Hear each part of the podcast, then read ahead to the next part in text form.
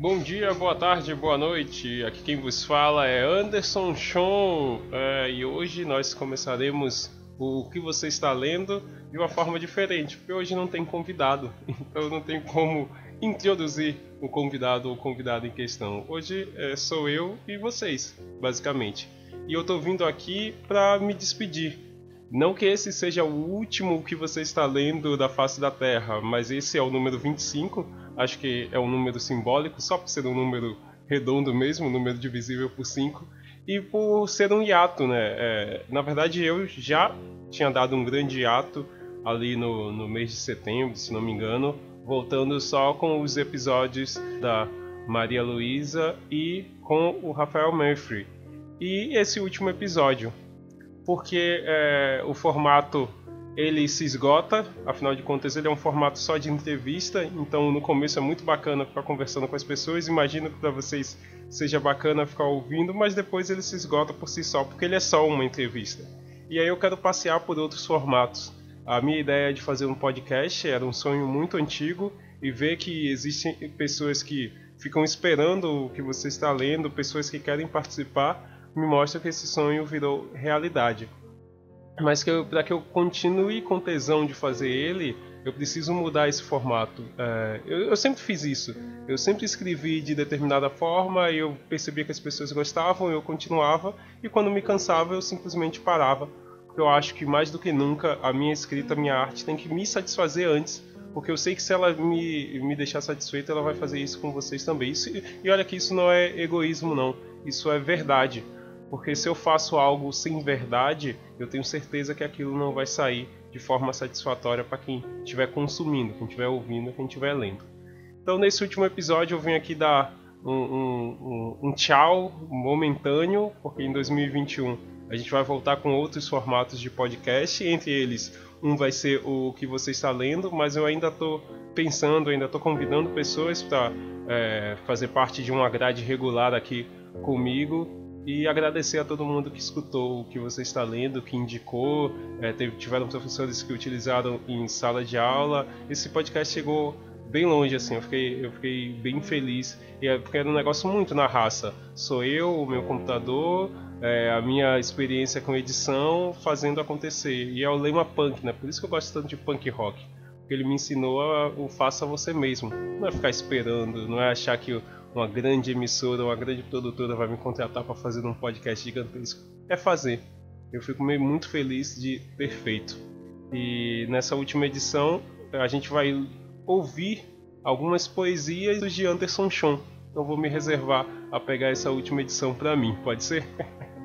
então eu vou revezar é, em algumas poesias que fazem parte do meu segundo livro, O Outro Poeta Crônico. Algumas poesias estão soltas também então eu espero que vocês tenham um bom 2021. 2020 foi um ano muito difícil, muito árduo, mas ele já está acabando, essa vacina já está vindo e a gente vai poder resgatar as nossas vidas daqui a pouco. E quando isso acontecer, eu quero dar um abraço em cada um de vocês. Beleza? Então, nós nos vemos por aí. Se vocês quiserem é, me seguir, seguir meu trabalho, acessem o Instagram, é, Anderson e o meu site www.andersonchon.com.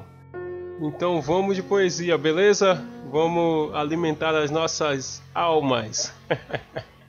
um bom 2021, um bom ano novo para todos e todas. Valeu!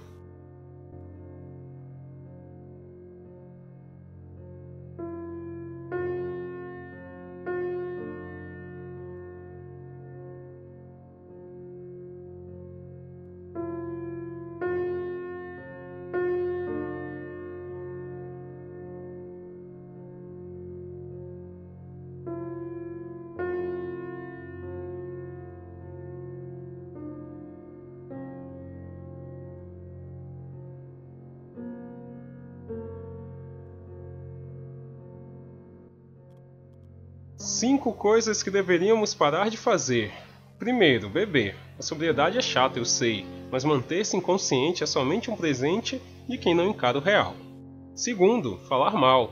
Todos temos defeitos, mas o pior deles é nos acharmos perfeitos a ponto de apontar o dedo só por diversão. Terceiro, negar o coração. Aí não dá. O ser humano que não quer se apaixonar perde o que há de melhor. Essa onda de coração gelado é um caminho falho, acredite em mim. Quarto, ignorar o fim. Desculpa, mas tudo um dia acaba. Não dita um insucesso. O final é só um ponto de reflexão, de qualificação. Nos mostra que o risco valeu e que arriscar para valer é a melhor opção que podemos ter. Quinto, acreditar em livros de poesia que tenham a picardia de dizer para você o que não deve fazer.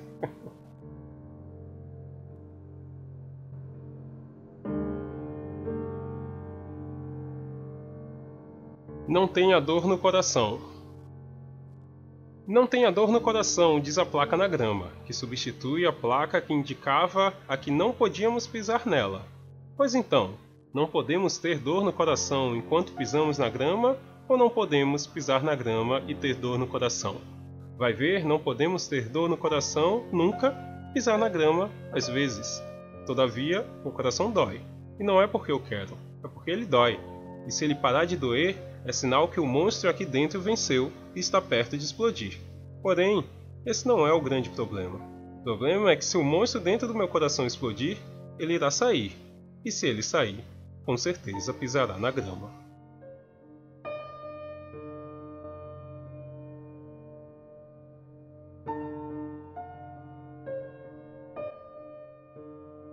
O professor e o policial.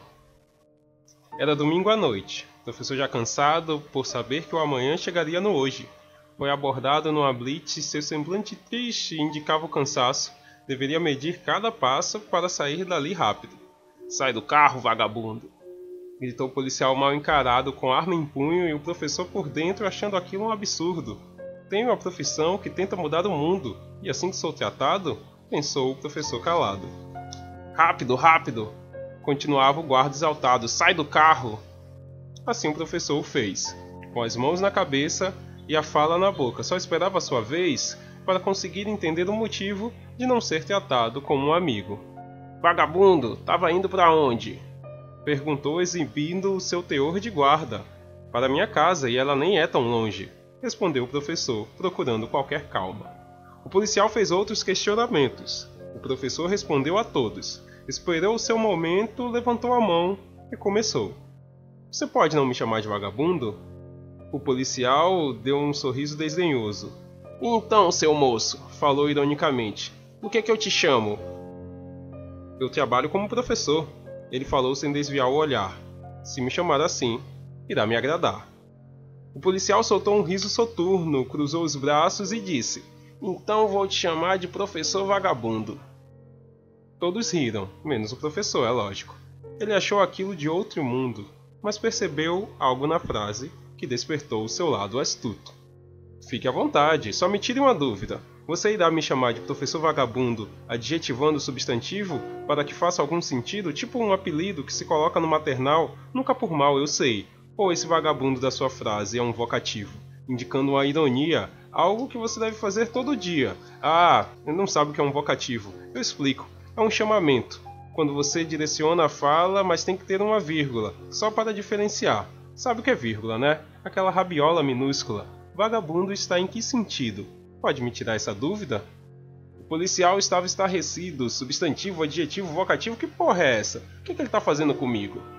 Se sentindo ridicularizado, ele liberou o professor, cada um foi para o seu lado. Mas a história não acabou. O que mais me devastou, mesmo sendo um simples narrador, é uma pergunta sem resposta a qual eu faço para vocês. Me respondam, por favor. Na sua cabeça, qual é a cor do professor?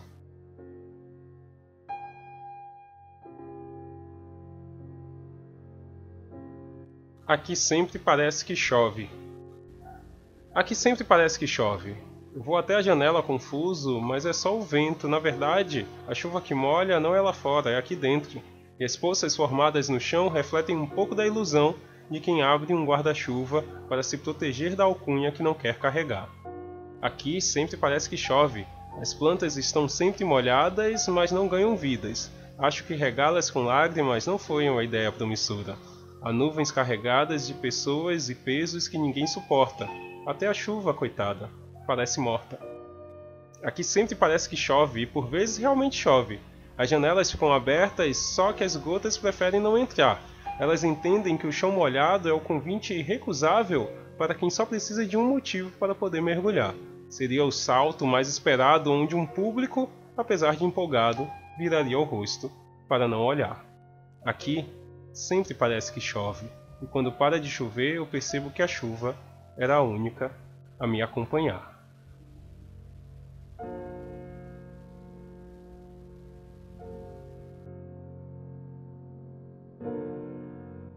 O meio. Existe algo que eu acho que eu tenho que fazer, mas não significa que eu tenha que fazer. Entre o ter e o achar existe um caminho. Não que ele tenha que existir, mas ele existe. Entre o ter e o existir também existe outro caminho. Esse de fato existe, mas não tem. Já teve. Passou a não ter mais quando passou a existir. Entre o dizer e o pensar existe a ausência ou de fala ou de mente. Minto. O dizer também mente, como fiz agora. Entre o ser e o estar existe o inglês para confundir, pois nos diz que entre eles nada existe. Você é, você tem, como se tudo corresse bem. Entre o início e o fim existe um meio, que nem sempre é bom, nem sempre é ruim. Às vezes ele é meio, como se propõe a ser.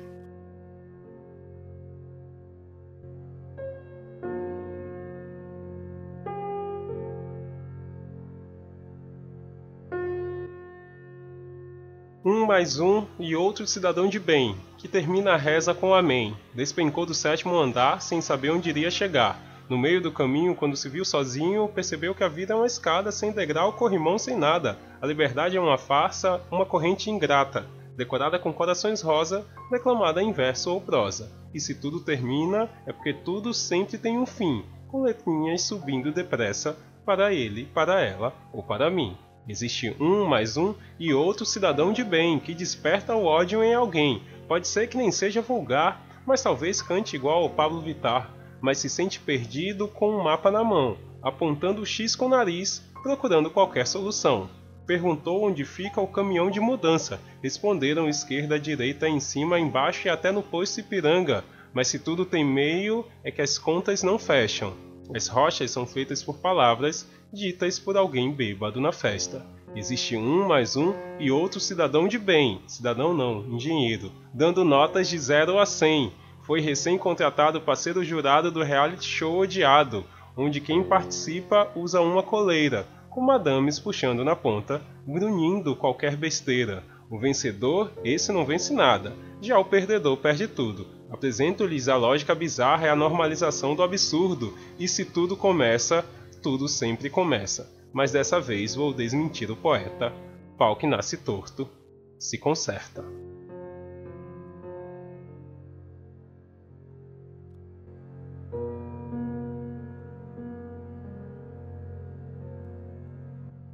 O oposto do contrário.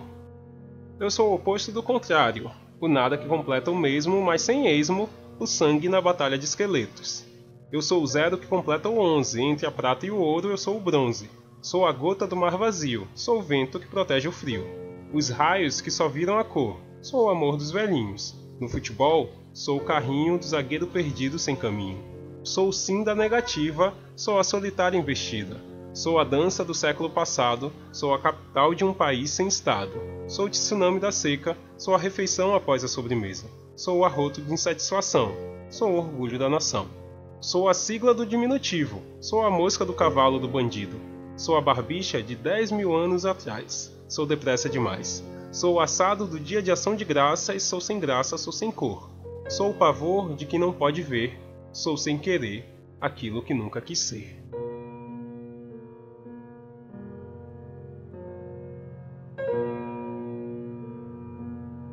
O fundo do fundo do poço. O fundo do fundo do poço já nem tem água. É onde o nada reclama do nada. O vazio não tem acompanhante, a solidão se remói dos tempos distantes. O sol não consegue chegar. Nada acontece. Nada acontecerá.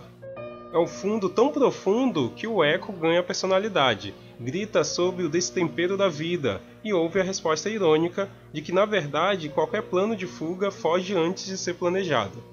As almas aladas e o tempo, os aviões de papel, o céu.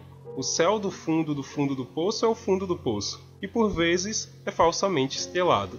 Mas eis que jogam a corda com um balde preso na ponta. Pode ser o socorro, pode ser o ocorrido, pode ser a piedade.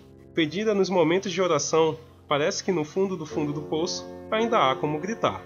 Por isso, duas coisas são importantes: persistência e saber nadar.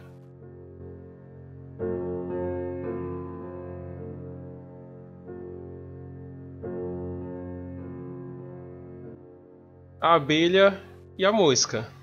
Era um dia como tantos outros. A abelha seguia sua rotina de flor em flor, tirando seu alimento. Café, almoço, lanche, janta eram muitas flores, e o pólen em abundância fazia a abelha sorrir que nem criança. Do outro lado havia a mosca, de lixo em lixo, de chorume em chorume, se alimentando como dava, como era o seu costume. A abelha foi aconselhar: tente provar a flor, você vai gostar. A mosca seguia no lixo. Me disseram que é esse o meu alimento. É só isso que eu consigo. A abelha era insistente. Vamos comigo, pelo menos tente. A mosca não tinha animação. Não. Esse é o meu lugar. Não tenho opção. A abelha compadecida teve uma ótima ideia para fazer a mosca mudar de vida. E era um dia, como tantos outros. A mosca seguia a rotina de lixo em lixo, de odor em odor, até que no meio daquele amontoado tinha algo que parecia deslocado era uma flor. A mosca estranhou, era algo muito belo para um cenário tão inóspito. Será que eu posso? Será que eu posso? Falava a mosca temendo. Pode. Todos nós podemos. A abelha surgiu ao seu lado. A mosca experimentou o pólen e viu que o lixo não mais a servia. Agradeceu com um sorriso e depois daquele dia passou a ter, ao lado da abelha, uma nova rotina. E se você terminar essa poesia se achando um lixo, entenda que é mentira. É só procurar mais um pouquinho e verá que além de pedras, também há flores no meio do caminho.